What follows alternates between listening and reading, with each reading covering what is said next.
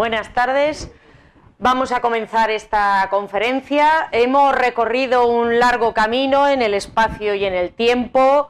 Eh, empezamos eh, en los orígenes mismos del ser humano hace millones de años, allá en Old Dubai, en, en África. Continuamos en Altamira, en el Paleolítico. Seguimos en Stonehenge, en el sur de Inglaterra, en el Calcolítico y en la Em, edad en el arranque de la edad de bronce, continuamos en Micenas eh, la semana pasada con el arranque ya y con la plena edad de bronce, y hoy pues termino yo este recorrido por los grandes yacimientos de la humanidad en la edad de hierro, a finales del primer eh, milenio antes de Cristo y en un eh, yacimiento que ha deparado muchísimas sorpresas y que esperamos que todavía nos depare alguna más, que es la tumba del primer emperador. Pero este yacimiento en concreto eh, presenta un desafío particular porque, claro, nos acerca a una civilización que es la civilización china, que nos resulta en general bastante ajena, nos resulta mucho más extraña incluso que hablar de los micénicos o incluso que hablar del arte rupestre o de Altamira. Así que antes de empezar estrictamente a hablar de la tumba del primer emperador, quiero contarles un poquito quién era el primer emperador. Y para ello tengo que hablar muy someramente del arranque mismo de la civilización china. Al igual que sucede en la cuenca del Mediterráneo y en Oriente Medio, la civilización en China también parece que arranca a mediados del tercer milenio antes de Cristo en la edad de bronce. Y surge como tantas civilizaciones en la Tierra en torno a dos grandes ríos, el río Yangtze, que es este que tenemos aquí, y el río Amarillo, que es el auténtico corazón de la civilización china, el auténtico corazón del país. Este río amarillo, ven que pues tanto el Yangtze como el río amarillo nacen en estas eh, cumbres gigantescas, descomunales del, macizo del, Himalaya, que se basta por sí solo para alimentar a los grandes eh, ríos del sudeste asiático, el río amarillo tiene una particularidad muy interesante y es que, bueno, pues nace aquí en, estas eh, cumbres del extremo septentrional de lo que sería el Himalaya y hace un meandro enorme con forma de U invertida que obliga al río a atravesar una meseta, la meseta de Ordos, de hecho este se llama el meandro de Ordos,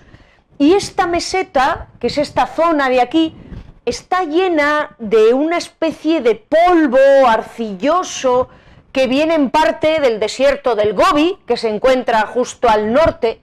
y este polvo arcilloso hace que esta región, esta meseta del Loes, sea una zona tremendamente inhóspita. Es una zona eh, toda cubierta con un polvo de color amarillo, donde no es fácil que crezca nada, eh, con un aspecto muy eh, casi lunar, y el río amarillo, al atravesar esta meseta de Loes, va arrastrando el Loes, va arrastrando este, esta arcilla, este barro, estos sedimentos que en último término, como les digo, provienen del vecino desierto del Gobi. El caso es que cuando el río amarillo por fin sale eh, de, esta, de esta meseta de Ordos y, bueno, pues regresa a la llanura, viene cargado con todos estos sedimentos que se depositan en las orillas del río Amarillo, en esta gran llanura aluvial que ven aquí marcada, y que son eh, un fertilizante extraordinario. Y hacen que todas las orillas de la cuenca baja del río Amarillo sean extremadamente fértiles y además como el río constantemente está arrastrando estos sedimentos y desbordándose por las tierras que tiene alrededor, esas llanuras están constantemente siendo fertilizadas de nuevo por la corriente del río. De tal manera que este territorio que tienen ustedes aquí es extremadamente fértil y es el secreto del nacimiento de la civilización china que es una civilización agrícola, sedentaria y surgida en torno a las riquísimas llanuras de este río amarillo. Esa civilización comienza a arrancar en la edad de bronce, en el tercer milenio antes de Cristo, de forma paralela a, como, a cuando están arrancando las grandes civilizaciones en Oriente Medio y en el Mediterráneo, se va desarrollando a lo largo del tercer, segundo, primer milenio antes de Cristo, y a pesar de mantenerse siempre, fíjense, aquí tienen el río amarillo, aquí tienen el Yangtze, a pesar de mantenerse siempre en este territorio, esta civilización china no termina de crear un Estado unificado. Van surgiendo distintos imperios, van surgiendo distintos reinos, pero nunca surge un auténtico Estado unificado. De hecho, a mediados del primer milenio antes de Cristo, en torno al siglo V antes de Cristo, para que se sitúen ustedes, el siglo V antes de Cristo es el siglo de eh, Ciro el Grande, de la fundación del Imperio Persa el siglo V antes de Cristo es el siglo de, bueno, de la fundación del Imperio Persa, no, es el siglo de Jerjes y es el siglo de eh, la gran época del Imperio Persa. El siglo V antes de Cristo es también el siglo de las guerras médicas. El siglo V antes de Cristo es el siglo en el que se va desarrollando la eh, civilización romana. Bueno, parece que tenemos un problema aquí con el con el ordenador. No sé cómo quitarle el volumen, a ver. A ver, voy a, ya está, así. Y ya podemos seguir. Bien, entonces, como les decía, este siglo V antes de Cristo es el siglo de las guerras médicas, es el siglo de Jerjes y Artajerjes, es el siglo en el que se va desarrollando la República Romana, que acaba de surgir un poquito antes, ¿no? Porque se sitúen ustedes sobre lo que está pasando en ese momento en Oriente Medio y en el Mediterráneo, y aquí en torno a los valles del río Amarillo y del río Yangtze, este siglo V antes de Cristo es el siglo en el que comienza el periodo de los reinos combatientes, que es una etapa de la historia de China en la que hay un montón de reinos, los ven ustedes aquí, y que están constantemente enfrentados entre sí. De ahí viene lo de reinos combatientes. Es una etapa en la historia de China en la que hay guerras constantes, en la que hay enfrentamientos interminables, un ambiente bélico tremendo entre todos estos reinos que tratan de eh, cada uno imponerse sobre el resto, pero al mismo tiempo, este periodo de los reinos combatientes también es una etapa de extraordinario esplendor cultural, administrativo y económico. Parece que las propias necesidades bélicas de los reinos combatientes, la necesidad de, mantener un estado constante de guerra, hizo que los gobernantes de estos reinos los desarrollaran al máximo,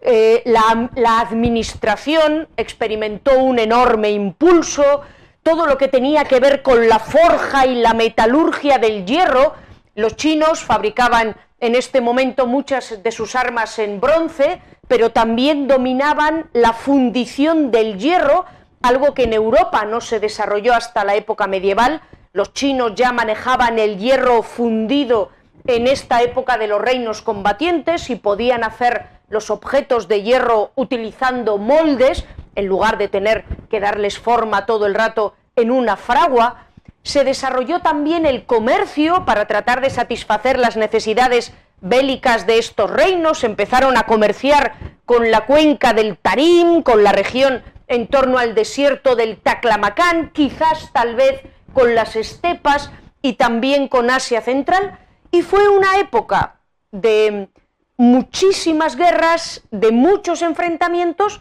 pero en contra de lo que uno podría parecer, eh, o de lo que podría parecer, fue un periodo muy brillante en todo lo demás. Muy brillante, como les digo, desde el punto de vista de la administración, de la cultura, de la economía e incluso del desarrollo tecnológico. Y estos enormes avances que se produjeron a lo largo del siglo V al siglo III antes de Cristo durante esta etapa tan efervescente de los reinos combatientes fueron claves para que China diera un salto, diera un paso más allá. A finales de este periodo de los reinos combatientes, a finales del siglo III antes de Cristo, una de las eh, dinastías, uno de estos reinos combatientes, el reino de los Qin, que lo tienen ustedes aquí, comandado por uno de sus príncipes, por uno de sus soberanos, consiguió imponerse a todo el resto de los reinos combatientes y crear por primera vez un Estado chino unificado en torno a la cuenca baja del río Amarillo y en torno a la cuenca baja del río Yangtze. Acababa de nacer en ese momento, finales del siglo III antes de Cristo, el imperio chino,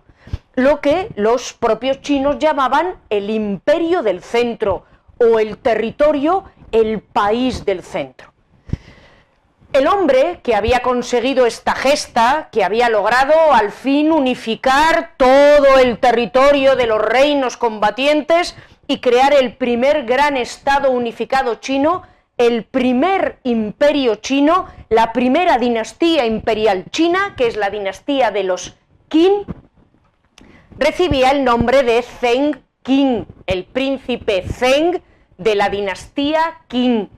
pero es popularmente conocido como Shi Huangdi, el primer emperador, y es el nombre con el que este personaje ha pasado a la historia, ¿de acuerdo? El primer emperador de China, el primer soberano de la primera dinastía imperial.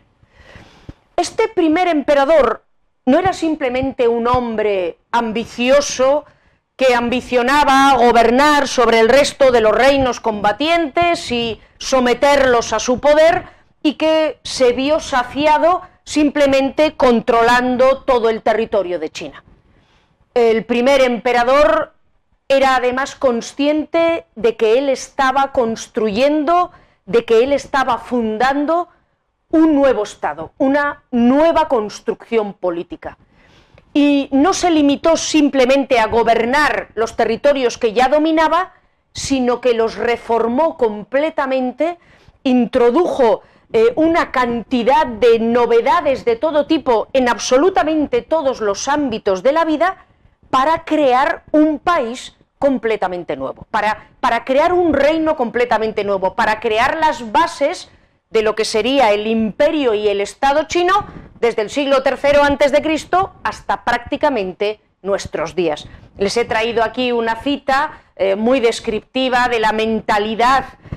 realmente de estar em, creando algo nuevo, de estar construyendo algo absolutamente extraordinario y diferente a lo anterior de este primer emperador de China que nos dice, yo he aportado el, orden a la multitud de los seres y he puesto a prueba las acciones y las realidades. Cada cosa tiene el nombre que le conviene, ¿no? He, organizado el mundo, he cambiado literalmente la faz de la tierra. En ese sentido, eh, y sin poder ser realmente exhaustiva, haciendo un resumen de las reformas y de la construcción de un Estado nuevo que realizó el primer emperador, el primer emperador dividió el territorio en distritos, impuso una nueva moneda, impuso nuevas medidas de capacidad estandarizadas en todo el imperio chino, creó un nuevo tipo de escritura, construyó una red de carreteras, em, mejoró los canales de irrigación que existían antes de él, desde la época de los reinos combatientes, prohibió la tenencia de armas, eh, promulgó un código penal nuevo para mantener el orden. En fin, eh, como les digo, no se limitó con gobernar, sino que realmente creó una nación nueva de estos reinos combatientes en los que había estado dividida China. Y sus medidas no se dirigieron solo al interior del país. En este momento China tenía un problema grave y lo seguiría teniendo durante mucho tiempo con los nómadas que vivían al norte del valle del río Amarillo, más o menos en la zona de lo que hoy es Mongolia. Los eh, chinos, ya les he dicho que desde muy pronto, gracias a la feracidad del valle, construyeron una civilización agrícola y sedentaria. Pero sus vecinos del norte, que vivían ya en la pura estepa, tenían una civilización nómada y pastoril. Y estos nómadas que vivían al norte de China, cada vez que pasaban hambre, cada vez que tenían algún problema, eh, cada vez que eh, se les morían los rebaños, caían en hordas sobre los fértiles orillas del río Amarillo, sobre los fértiles prados de China y saqueaban, robaban y destruían, eh, causando enormes problemas a los chinos. Así que ya en tiempos de los reinos combatientes se habían construido un montón de fortalezas para tratar de frenar a estos jinetes nómadas al norte de la frontera. Esas fortalezas no habían sido muy eficaces, la verdad, y los saqueos de los nómadas continuaron, así que el primer emperador decidió que no necesitaban solo unas fortalezas, sino que requerían de una muralla que cerrara todo el norte de China a las hordas bárbaras. Y es en este momento cuando el primer emperador de China construye el monumento más conocido del país, una de las grandes maravillas del ser humano, que es ni más ni menos que la Gran Muralla China. Fíjense que esta Gran Muralla protege la cuenca baja del río Amarillo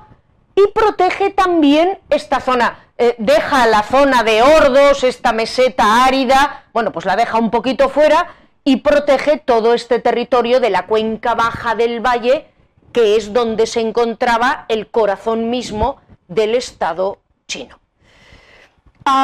estos Qin, esta dinastía a la que pertenecía el primer emperador y que fundó el imperio chino y que además organizó el Estado chino y lo reformó hasta el más último detalle,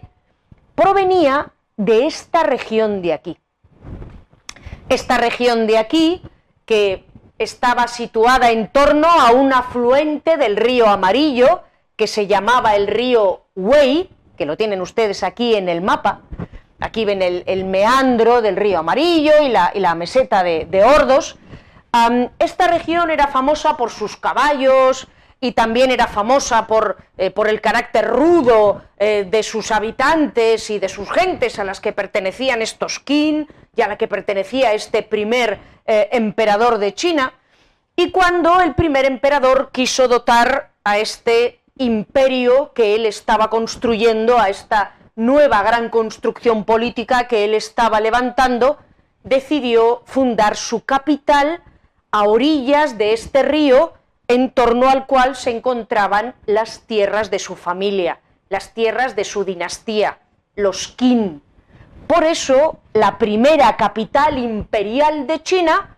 no está en las orillas del río Amarillo, sino que está en la cuenca baja del río Wei, no muy lejos de donde el río Wei desemboca en el río Amarillo, en una llanura enorme a los pies de unas montañas muy, muy, muy bien regada de agua y relativamente fácil de comunicar con el río Amarillo gracias a la propia corriente del río Wei. Es ahí donde nació la primera capital imperial china, y aquí deben ustedes saber, y es lo que refleja un poquito esta diapositiva, que en torno a este lugar, en torno a la orilla septentrional y a la orilla meridional de este río Wei,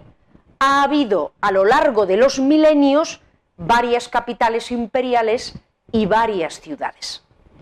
La primera capital imperial, la capital del primer emperador, la ciudad en la que él asienta su administración a finales del siglo III estaba en la orilla norte del río Wei y como ven ustedes ahí, se llamaba Xianyang y era la capital del primer emperador de China. Sin embargo, con el tiempo otras dinastías fundarían sus propias capitales en la orilla sur del río, Ahí es donde se encuentra la ciudad de Chang'an, que fue capital de China durante cientos de años, y ahí es donde se encuentra, en la orilla meridional, aunque la ciudad ha crecido tanto que ya se ha expandido por todas partes, ahí es donde se encuentra la moderna Xi'an.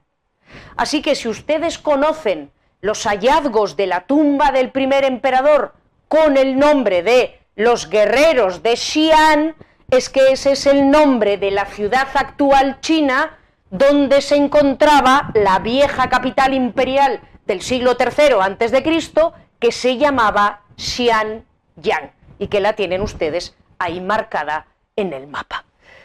En esta primera capital imperial, este hombre que ha reformado completamente el Estado, que le ha dado la vuelta al país, que ha construido un imperio gigantesco, que ha levantado la gran muralla, como se pueden ustedes imaginar, se levantó una serie de palacios, una serie de construcciones, una serie de edificios absolutamente estupefacientes, de eh, tamaño gigantesco, adecuados a la propia personalidad y a las propias ambiciones del primer emperador. Y al otro lado del río Wei, en la orilla meridional del río, este primer emperador de China se mandó construir también su tumba. Aquí tienen ustedes el río, al norte del río tienen la, la, moderna, eh, perdón, al norte del río tienen la capital imperial y al sur del río, en este punto que les estoy marcando con el circulito negro, es donde el primer emperador se mandó construir su tumba, ¿de acuerdo? El mausoleo del primer emperador de China. El lugar fue escogido con muchísimo cuidado. Los eh, emperadores chinos seguían las creencias taoístas y confucianas y en estas creencias taoístas se creía que el ser humano tenía que estar armonizado con la naturaleza. Para buscar cómo podíamos, como seres humanos, armonizarnos con lo que nos rodeaba, se usaba la astrología para armonizarnos con el devenir de las estrellas y se usaba también lo que llamamos el feng shui para tratar de armonizarnos con los ritmos y las corrientes de la propia tierra, lo que llamaríamos la geomancia. En ese sentido, los eh, sirvientes del primer emperador, los geomantes del primer emperador, buscaron un lugar que estuviera recorrido por energía auspiciosa para el primer emperador y para sus descendientes. Ya vamos a ver que igual no fue tan auspiciosa porque a los descendientes les fue bastante mal, pero bueno, lo buscaron. Eh, esta era la teoría. Buscaron, como les digo, que estuviera con, esta energía auspiciosa para el emperador y su progenie, y encontraron un lugar, que es ese que tienen ustedes ahí marcado, en, las laderas del Monte Li, encontraron un lugar ah, que se asemejaba a un dragón. Y el punto donde levantaron el mausoleo estaba en lo que los geomantes consideraban que debía de ser el ojo mismo de la criatura. Así que desde, desde antes de, de, empezar a levantar el primer edificio, todo lo que rodeaba al mausoleo del primer monarca fue diseñado con extremo cuidado. Una vez que comenzó la construcción, que sabemos que el primer emperador eh, la emprendió antes incluso de convertirse en el primer emperador, como era cuando era muy jovencito, nada más acceder al trono, prácticamente adolescente. la construcción, como ven ustedes aquí, a los pies de este monte Lee, tenía un tamaño absolutamente descomunal. Los muros de tierra aprisonada, tenían más de dos kilómetros de largo y casi un kilómetro de ancho, encerraban un complejo enorme donde había todo tipo de dependencias eh, para el mantenimiento del, del culto y de la tumba del emperador difunto, y estaba presidida por un túmulo gigantesco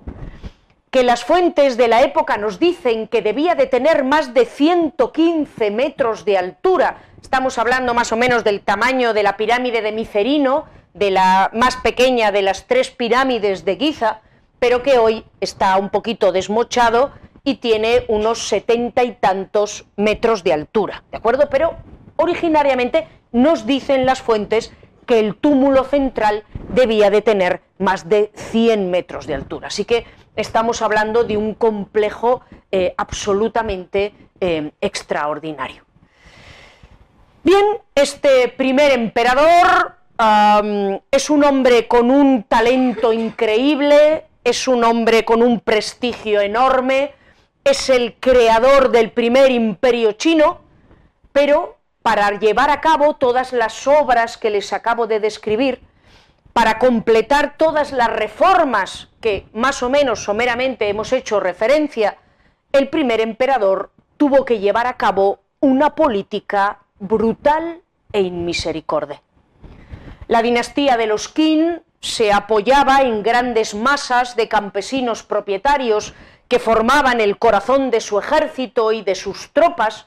y se enfrentó a la vieja aristocracia china, y para enfrentarse a esta vieja aristocracia y arrebatar el poder a los viejos aristócratas, sabemos que el primer emperador, o al menos eso nos dicen las fuentes, mandó deportar a decenas de miles de familias de aristócratas que los obligó a trasladarse a la capital imperial, a muchos los privó de sus propiedades, a cientos de ellos los mandó ejecutar. Sabemos que el primer emperador, para evitar que cualquiera tuviera poder salvo él, ordenó confiscar todas las armas que no estuvieran en manos de él o de su ejército o de los suyos, y con el hierro y el bronce de las armas confiscadas levantó doce gigantescas estatuas en la capital imperial para recordar al mundo lo que hacía con las armas de aquellos que se atrevían a oponerse a él. Sabemos que el primer emperador al final también mandó quemar todos los tratados que no fueran de agricultura, de, astronomía o de geomancia o de ciencias que se consideraran benéficas para el gobierno, que todos los demás libros fueran entregados a las llamas al considerar que continúan informaciones o datos contrarios a los intereses del monarca, y bueno, todo esto, como se pueden imaginar,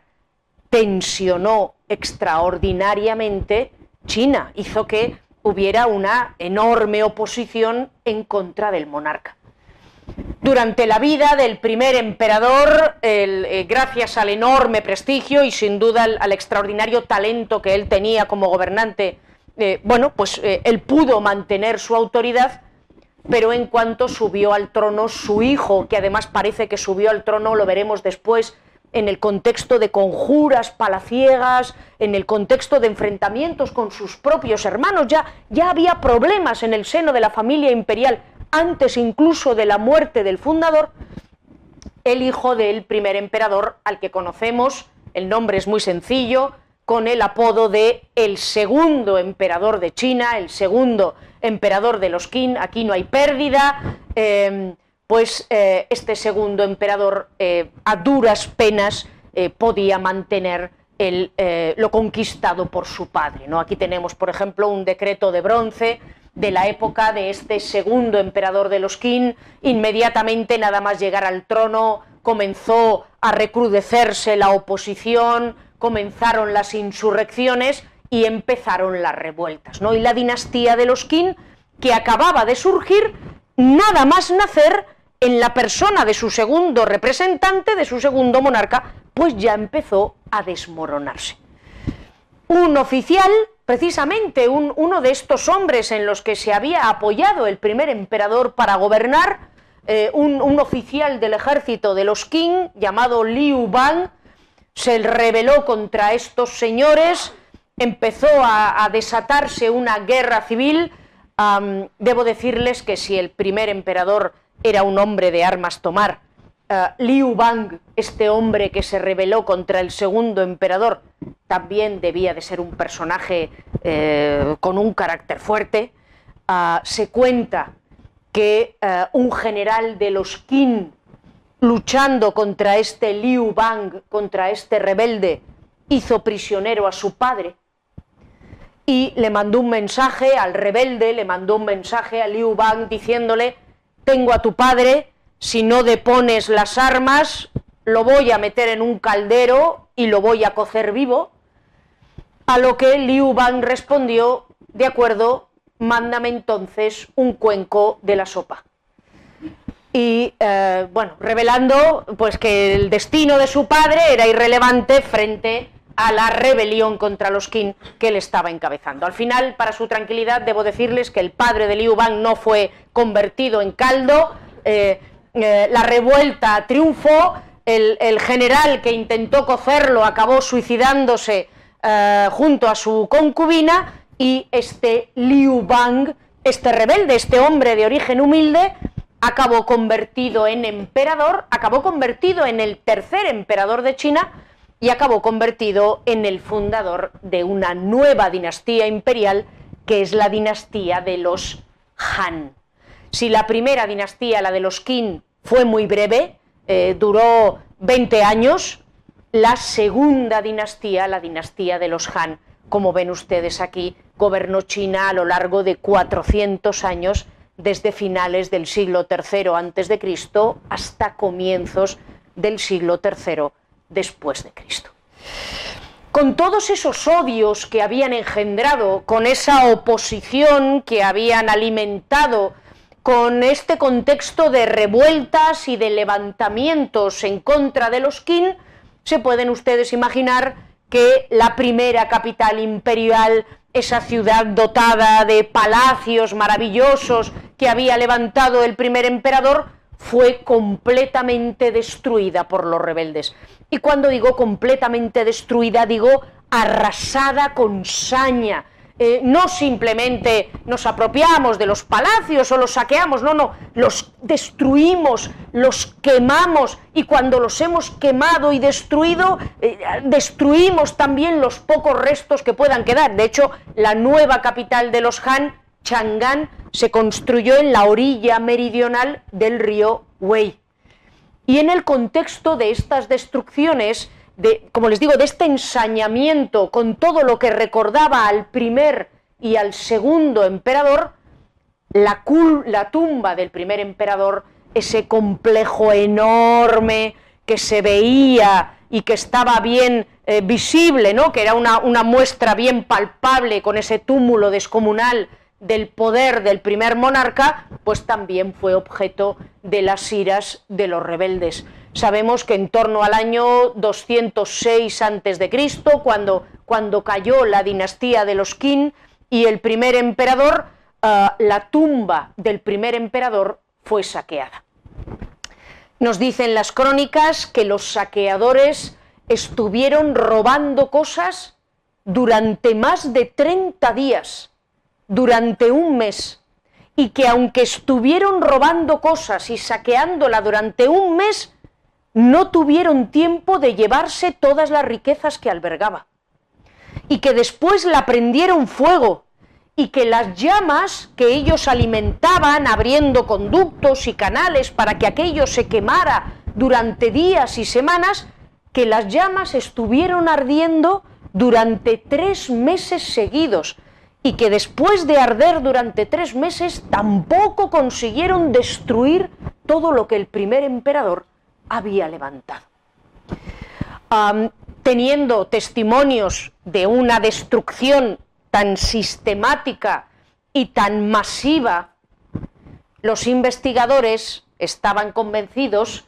que de aquel maravilloso complejo de la tumba del primer emperador eh, como les digo, destruido de esta manera tan masiva y absoluta, pues de aquel maravilloso complejo ah, ya no debía de quedar nada. Y de hecho, lo que podía verse a comienzos de la década de los 70 del siglo XX, ya a finales del siglo pasado, lo que podía verse ahí ya en la moderna Xi'an era simplemente el túmulo, la, la montaña de tierra apisonada de 76 eh, metros de alto y se pensaba que alrededor no había nada más y que todo había sido completamente destruido. Por eso ah, hubo una sorpresa tremenda en 1974 cuando unos campesinos se pusieron a excavar un pozo de agua fuera del complejo de la tumba del primer emperador, a más de un kilómetro de distancia de los muros del complejo de la tumba del primer emperador. Aquí tienen ustedes el complejo, se ve muy bien en la fotografía aérea, aquí tienen ustedes el túmulo, aquí ven las faldas del monte, y estos campesinos ni siquiera se pusieron a hacer el, agujero en el túmulo o alrededor del complejo, sino que, como ven en la diapositiva, les he marcado más o menos el lugar donde, donde hicieron el pozo, como ven en la diapositiva, se fueron a más de un kilómetro y medio de todo el complejo, en una zona donde se pensaba que no había absolutamente nada. Qué sorpresa cuando esos campesinos se toparon con un grupo de estatuas realizadas en terracota y a tamaño natural que reproducían guerreros de la época del primer emperador. Esos campesinos, en 1974, se acababan de topar con los celebérrimos guerreros de Xi'an que es la parte que ustedes más conocen de la tumba del primer emperador y que sin embargo solo son una parte pequeña y secundaria de lo que debía de ser todo aquel complejo. Estos guerreros de Xi'an inmediatamente atrajeron la atención de los arqueólogos. A partir de ese mismo eh, momento, mediados de la década de los 70, los investigadores chinos se hicieron cargo del lugar empezaron a excavar en los alrededores y eh, se quedaron completamente alucinados cuando descubrieron una serie de fosas gigantescas excavadas en el suelo y dentro de esas fosas gigantescas excavadas en el suelo encontraron 8.000 figuras de soldados, de caballos, de oficiales y de generales.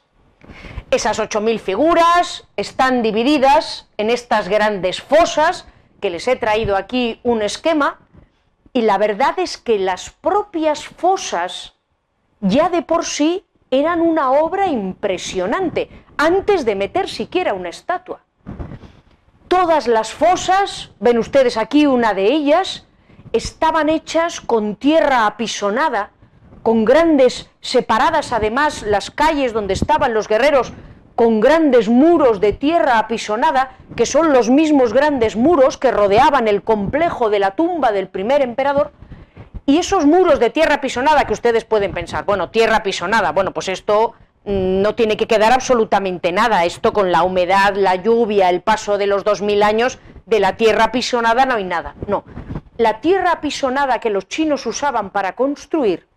la prensaban con un sistema de pesas tan eficaz que se volvía dura como si fuera cemento. Y de hecho los muros de dos metros de altura que rodeaban el mausoleo del primer emperador casi casi todavía se mantienen. Como les digo, gracias a la, enorme eficacia del prensado de la tierra. Y estos fosos estaban toda la, la fosa rodeada de estos muros de tierra apisonada las figuras estaban rodeadas también por estos muros de tierra apisonada,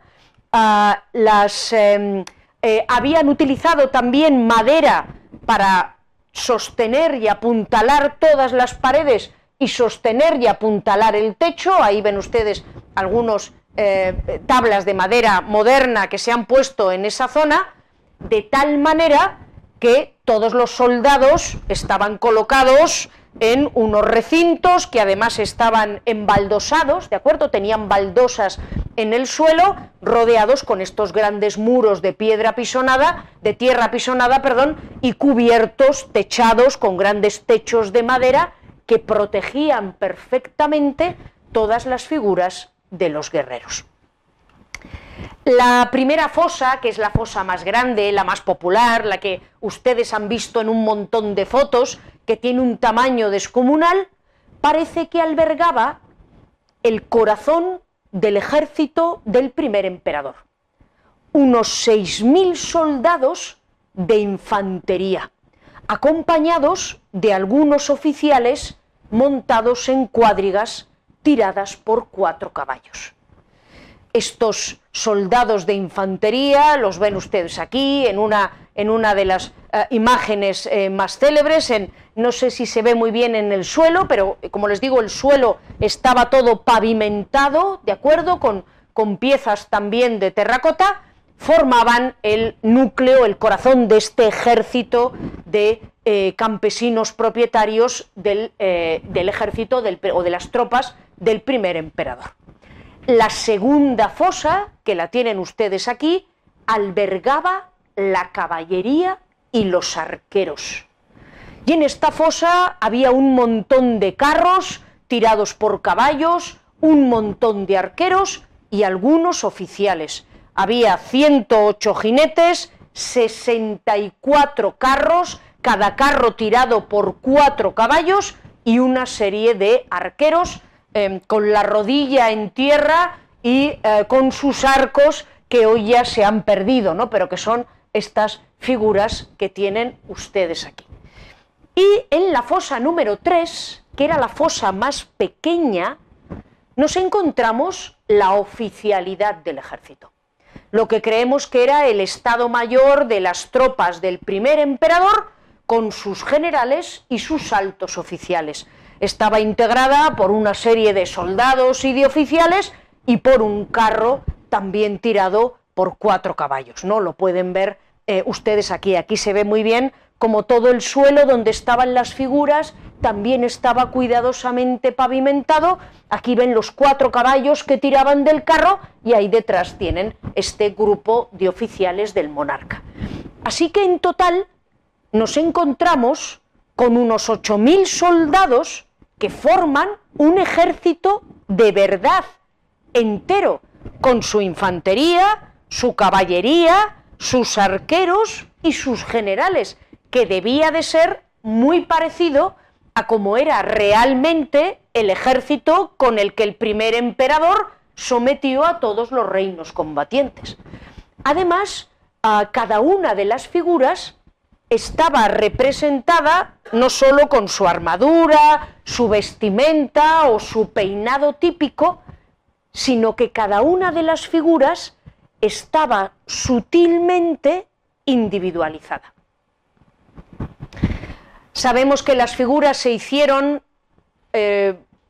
por cientos de artesanos, tenemos los nombres de muchos de los talleres que participaron en la confección de los eh, célebres guerreros de Sián, de estas figuras de terracota, tenemos el nombre de ochenta y tantos talleres. En estos ochenta y tantos talleres debieron de trabajar unos mil artesanos que se afanaron durante unos diez años para crear estas ocho mil figuras. Y lo hicieron combinando un sistema de eh, producción en cadena con trabajo artesanal.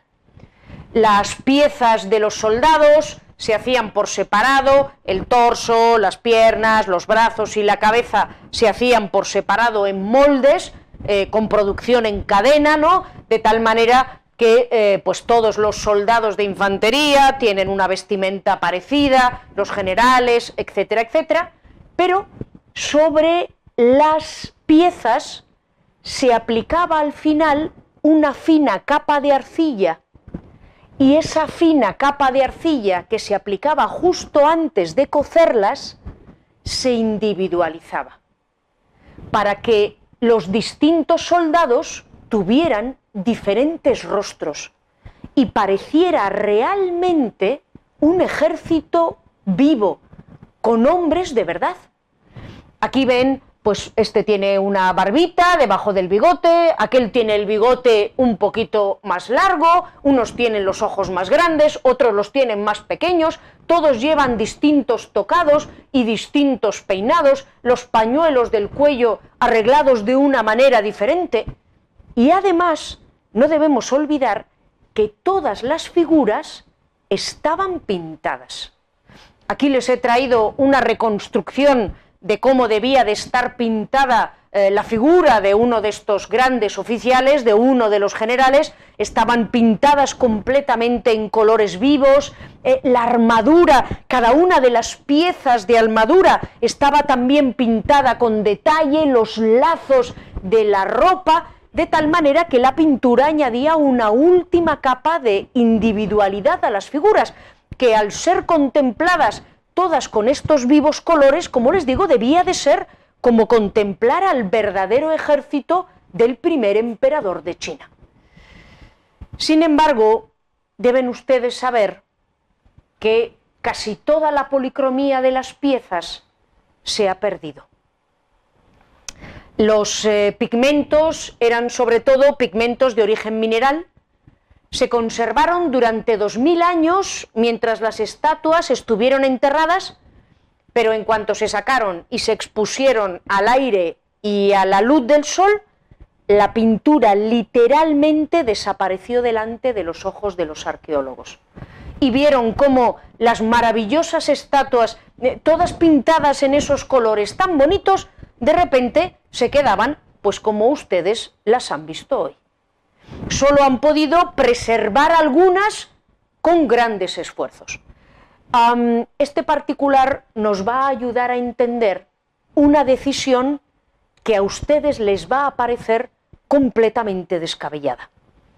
El hecho de que los arqueólogos chinos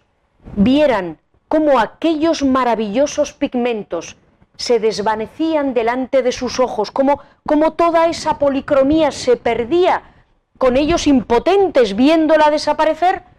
es clave para entender por qué el gobierno chino procede con una cautela que a muchos parece excesiva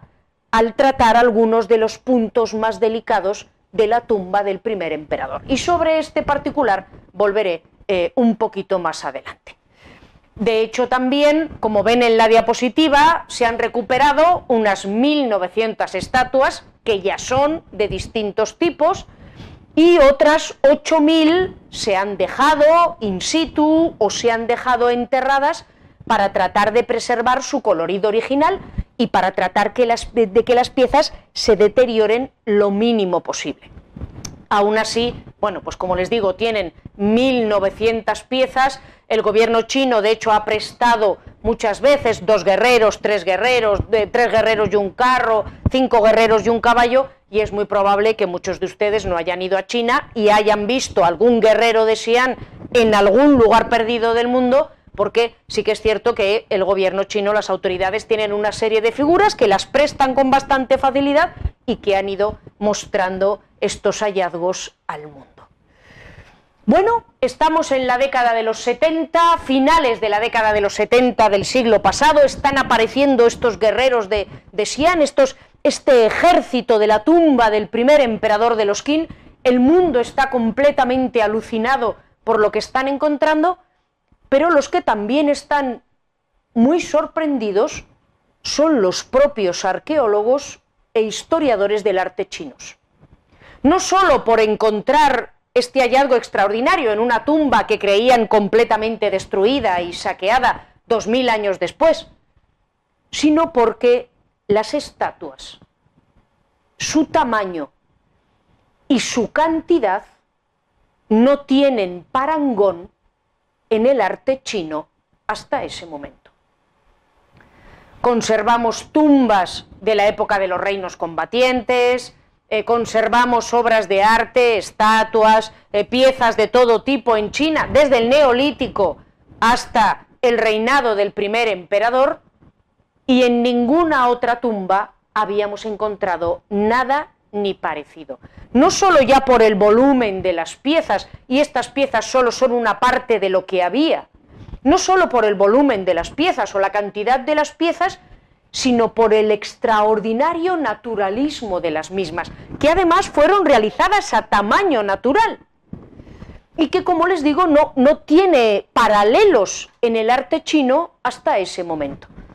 De hecho, cuando uno examina los guerreros de Xi'an, cuando uno los contempla, ah, le parece estar viendo una estatua persa o una estatua eh, de Oriente Medio o una estatua helenística grecorromana, por la fidelidad con la que ha sido retratado el natural, eh, por la manera en la que se han recogido los rasgos y el aspecto de la persona. Así que se ha especulado con la posibilidad de si en este momento China, a finales del siglo III antes de Cristo, pudo tener algún tipo de contacto con el imperio seleucida, helenístico, heredero de Alejandro, greco-romano, eh, que controlaba los territorios del imperio persa, o con el reino greco-bactriano que se encontraba en la cuenca alta del río Oxus, allí en Asia Central,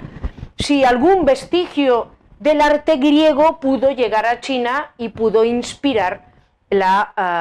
factura, la forma de realizar estas estatuas. Eh, también les debo decir que personalmente, bueno, pues aunque sí que parece que pudo haber algún tipo de contacto en este momento, está a punto de nacer la ruta de la seda, sí que pudo haber algún tipo de contacto con Asia Central, sí que se ha encontrado algún objeto en China proveniente de Oriente Medio eh, en esta época, el hecho de que encuentres un objeto, de que te llegue un objeto, el hecho de que tengas un pequeño intercambio mercantil, no te hace cambiar la forma en la que tú realizas tu arte. aquí estamos hablando, les he dicho antes, de cientos de artesanos que sabían realizar estas piezas. Eso no se aprende en un día, eso viene de una tradición larga. Así que esta tumba del primer emperador y las estatuas que hemos encontrado en ella, ya por su propia forma, son un auténtico enigma. Bueno, después de la aparición de los famosos guerreros de Xi'an, después de que encontraran un ejército de miles de soldados, eh, un ejército prácticamente completo, a kilómetro y medio del recinto, del túmulo, de la tumba del primer emperador, los arqueólogos chinos decidieron excavar ya dentro del recinto de la tumba, dentro de esos muros enormes de tierra pisonada, por si dentro realmente había algo. Y desde luego, vaya que sí lo había. A partir de la década de los 80, los hallazgos en la tumba del primer emperador han sido constantes y cada uno más espectacular y más sorprendente que el anterior. Por ejemplo, a lo largo de la década de los 80, muy, muy, muy cerquita del túmulo donde debe de estar enterrado el primer emperador, aquí estamos hablando del ejército de terracota, estos son los soldados del primer monarca, pero dentro del túmulo ya hablamos de del entorno del, soberano, ya hablamos de, de cosas que pudieron pertenecerle, de objetos que eran íntimos para él,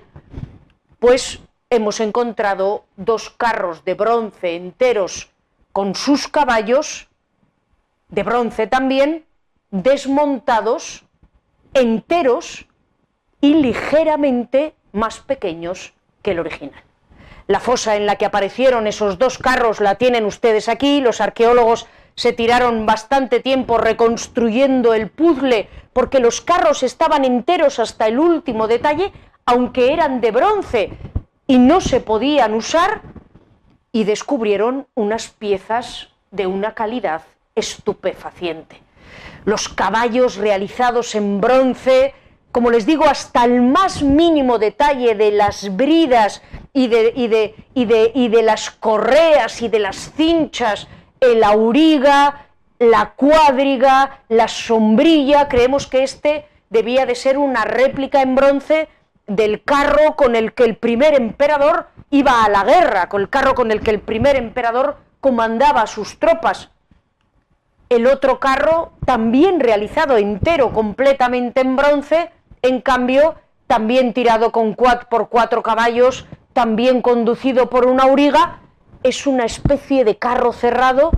con ventanas que se podían abrir y cerrar y que creemos que debía de ser el carro de viaje en el que viajaba, bueno, una réplica del carro de viaje en el que viajaba el primer emperador, en el que el monarca eh, eh, recorría su imperio.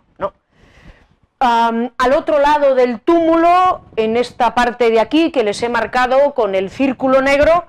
encontramos otra cosa también rarísima.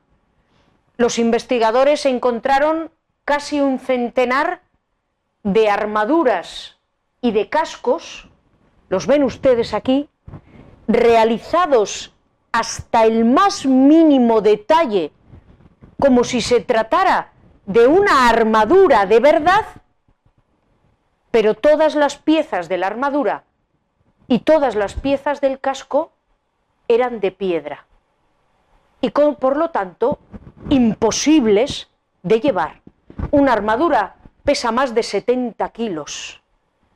El casco pesa casi 20, ¿de acuerdo? Porque son todo piezas de piedra que estaban unidas por correas de bronce.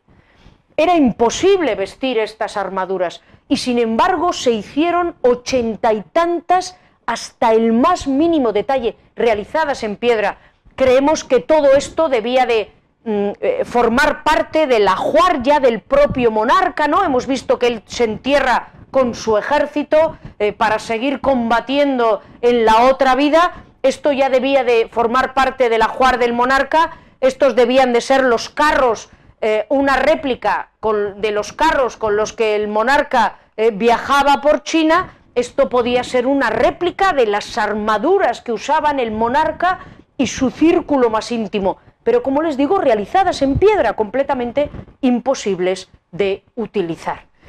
Muy cerquita de donde aparecieron estas armaduras, los investigadores han encontrado figuras también hechas en terracota pero que debían de formar parte de la corte del primer emperador y debían de servir para entretenerle. Porque son figuras de acróbatas, de gimnastas, porque debían de hacer piruetas delante del primer monarca, y figuras de forzudos, de, hombres, eh, pues eso, tremendamente fuertes, que debían de hacer números de fuerza para entretenimiento del primer emperador. Eh, la anatomía del forzudo que está vestido solo con un faldellín y nos enseña su torso musculado, su barriga, eh, también los brazos con los tendones y las venas, la anatomía del forzudo es absolutamente extraordinaria. Muy cerquita de donde aparecieron estos acróbatas y estos forzudos, personajes que debía de tener el primer emperador en la corte, como les digo, para divertirle, apareció un estanque artificial, como un río artificial, que debía de ser una réplica de los estanques, los ríos artificiales y los jardines de verdad que el primer emperador tenía en sus palacios de verdad. El estanque estaba hecho hasta el más mínimo detalle, y alrededor del estanque había un montón, 46 figuras de aves acuáticas. Había cisnes, había gansos, había garzas y estas aves acuáticas que al igual que los carros eran de mentira, no, no, no, no servían, eh, no, no hacían nada, ¿no? Eran de bronce, eran todas de bronce, pero estaban realizadas hasta el más mínimo detalle con una calidad increíble. Así que el primer emperador se llevó a la tumba su ejército entero, sus carros, los hombres que le divertían, las armaduras que se usaban en la armería de la corte, una réplica de los estanques y los jardines que tenían sus palacios. Pero todo era de mentira, todo era de terracota y de bronce. Aquí tienen ustedes unos músicos que también aparecieron en este, alrededor de este estanque, que están representados como si todavía estuvieran tañendo sus instrumentos musicales. Ah, los instrumentos los hemos perdido porque debían de ser de madera, pero la pose de las figuras todavía eh, reproduce el aspecto que debían de tener los músicos al tocar. Y bueno, hemos visto que el monarca se entierra con miles de figuras hechas en terracota para que le acompañaran al más allá. Pero en el interior de su recinto funerario Y en el exterior del recinto funerario también hemos encontrado gente de verdad. Gente de verdad no viva, sino muerta. Hemos encontrado decenas de animales y de cadáveres humanos. En esta zona que ven ustedes aquí, no muy lejos del túmulo donde debe de estar la tumba del primer emperador, el cadáver del monarca, encontramos decenas, cientos de caballos sacrificados.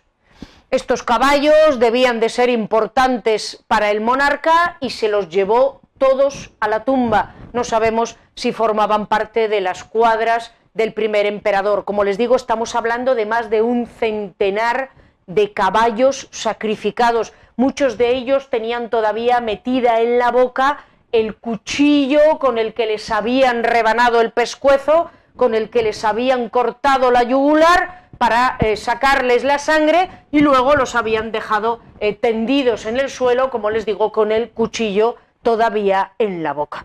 La muerte de estos animales debía de servir pues para como sacrificio propiciatorio para el emperador eh, difunto. Pero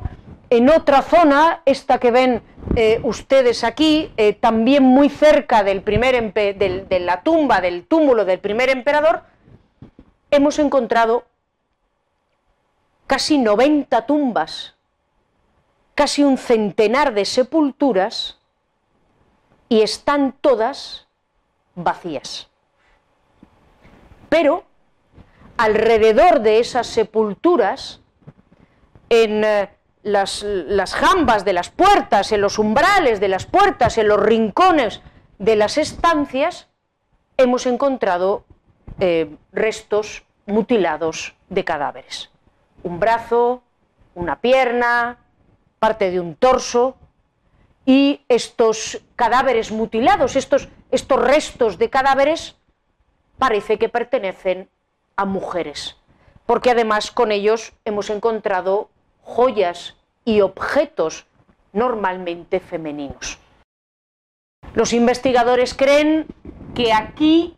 debían de estar enterradas las concubinas del primer emperador que debían de sumar casi un centenar y que probablemente fueron sacrificadas en el momento en el que se procedió al sepelio del monarca. Por motivos que se nos escapan, quizás en el contexto de los saqueos que siguieron a la caída de la dinastía Qin, las tumbas de esas mujeres fueron todas saqueadas, seguramente para robarles las joyas, y los cadáveres de las mujeres acabaron desperdigados por el lugar y por eso hemos encontrado un brazo aquí, una pierna allá y un trozo de torso por otro lado. Además, fuera ya del recinto amurallado de, la, de lo que es la tumba propiamente dicha, hemos encontrado tres lugares distintos con cadáveres. Los más normales son los cadáveres que hemos encontrado aquí, en la parte de arriba, en lo que tienen marcado con el número 1.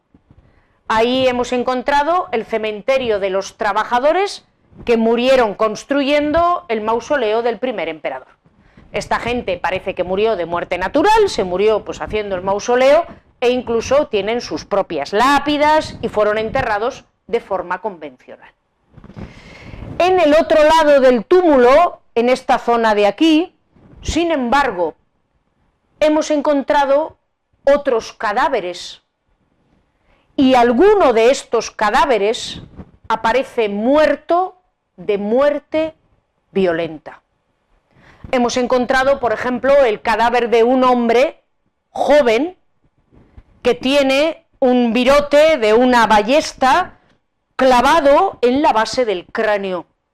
como si hubiera sido ejecutado, como como, si, y desde luego eh, habiendo muerto de forma muy violenta. Sabemos, se lo he comentado antes, al hablar del segundo emperador, sabemos que el hijo del primer emperador conspiró en contra de su hermano mayor. y sabemos que en una circunstancia muy extraña, el eh, hijo mayor y heredero del primer emperador se acabó viendo envuelto en algún tipo de intriga palaciega y acabó ejecutado, ¿de acuerdo? Acabó muriendo de forma violenta.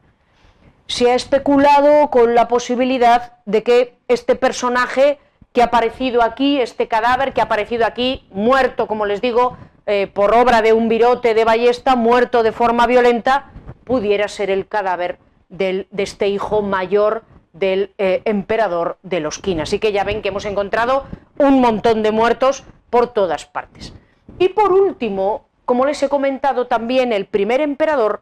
impuso un sistema legal durísimo, donde había penas tremendas incluso para delitos muy pequeños. Y sabemos que en la construcción del mausoleo, además de trabajadores libres, fueron empleados convictos, fueron empleados trabajadores forzosos. Esos trabajadores forzosos, al término del mausoleo, fueron eh, arrojados, eh, fueron ejecutados y arrojados a una gigantesca fosa común. Eh, muchos de ellos los hemos encontrado todavía llevando los grilletes que garantizaban que no podían escapar y algunos llevando al cuello su condición, una pieza de metal que les identificaba con eh, la condición de eh, prisioneros. Y bueno, ah, como ven ustedes, desde mediados de la década de los 70 hasta comienzos del siglo XXI, hasta, hasta hace poco, em, hemos encontrado muchísimas cosas alrededor del túmulo del primer emperador. Eh, yo les he mencionado algunos de los hallazgos más espectaculares, pero no he agotado todo lo que ha aparecido. Han aparecido restos de edificios y de construcciones, han aparecido salones de banquetes, han aparecido eh, lugares que parecía que reproducían palacios, en fin, eh, podría seguir todavía el mismo tiempo que he dedicado a hablar de lo que hemos encontrado hasta ahora, hablando del resto de cosas que han aparecido en este mausoleo del primer emperador. Pero si se fijan, hay una cosa que uno esperaría encontrar en el mausoleo del primer emperador, de la que todavía no les he dicho absolutamente nada. Y es que si esto eran las tumbas de em, eh, sus concubinas, caballos sacrificados, estos eran eh, dependencias con, con objetos para acompañar al emperador al más allá, el propio emperador, ¿dónde está? ¿Dónde está el sepulcro del primer emperador? ¿Dónde está la tumba propiamente dicha del monarca? Si este es el aspecto que tiene, si esta es la riqueza que alberga lo que está fuera del túmulo donde creemos que está enterrado el monarca, ¿cómo es el propio enterramiento del monarca? Bien, pues sospechamos, como les he dicho, que la tumba donde está el sarcófago y donde estaba el cadáver inhumado del primer emperador se encuentra en el corazón del túmulo. Y sin embargo, las autoridades chinas de momento han impedido que ese túmulo se excave. Así que el túmulo está sin excavar. La parte más espectacular, presumiblemente, de todo el complejo, está todavía por aparecer. Lo único que se ha realizado hasta este momento son sondeos con métodos no invasivos, ya les he comentado que eh, de alguna manera el trauma creado al ver desaparecer los pigmentos de los soldados de terracota, el daño que se causó a las figuras ha hecho que las autoridades chinas sean increíblemente cuidadosas con los hallazgos en esta tumba y como les digo, lo que aducen es que tienen temor a que la tumba se destruya en el proceso de excavación y lo único que han permitido es que se realicen eh, investigaciones con métodos no invasivos y los investigadores con estos métodos no invasivos lo que han descubierto hasta ahora es que en el corazón de ese túmulo tiene pinta como mínimo de haber una gran cavidad de tamaño descomunal.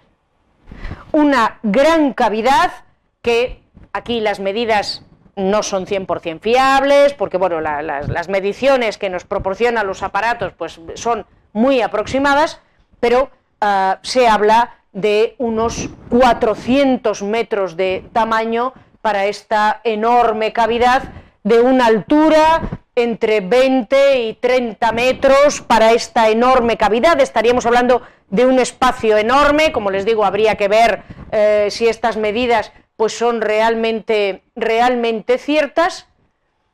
Y si este espacio que los investigadores han detectado en el interior del túmulo y que es un espacio hueco de gran tamaño se corresponde con las descripciones que nos dijo, que nos hizo un historiador, Sima Qian, en tiempos de la segunda dinastía imperial, en tiempos de los Han, la cámara del primer emperador habría sido realizada en bronce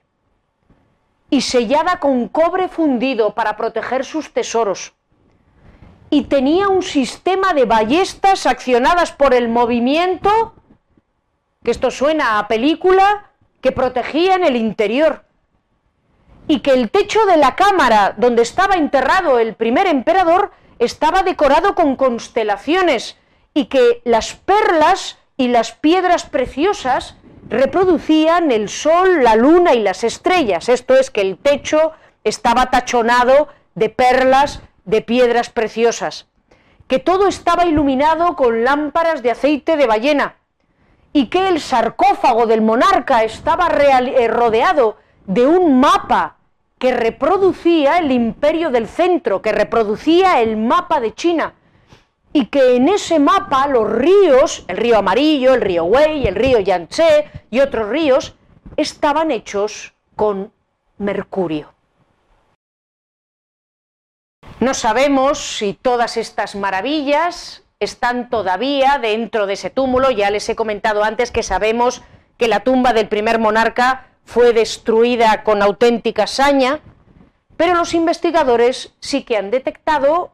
en la zona central del túmulo altos niveles de mercurio, que ese podrían corresponder con esta descripción de ríos de mercurio que nos hizo el historiador de los Han, que nos hizo Sima Qian más de un siglo después.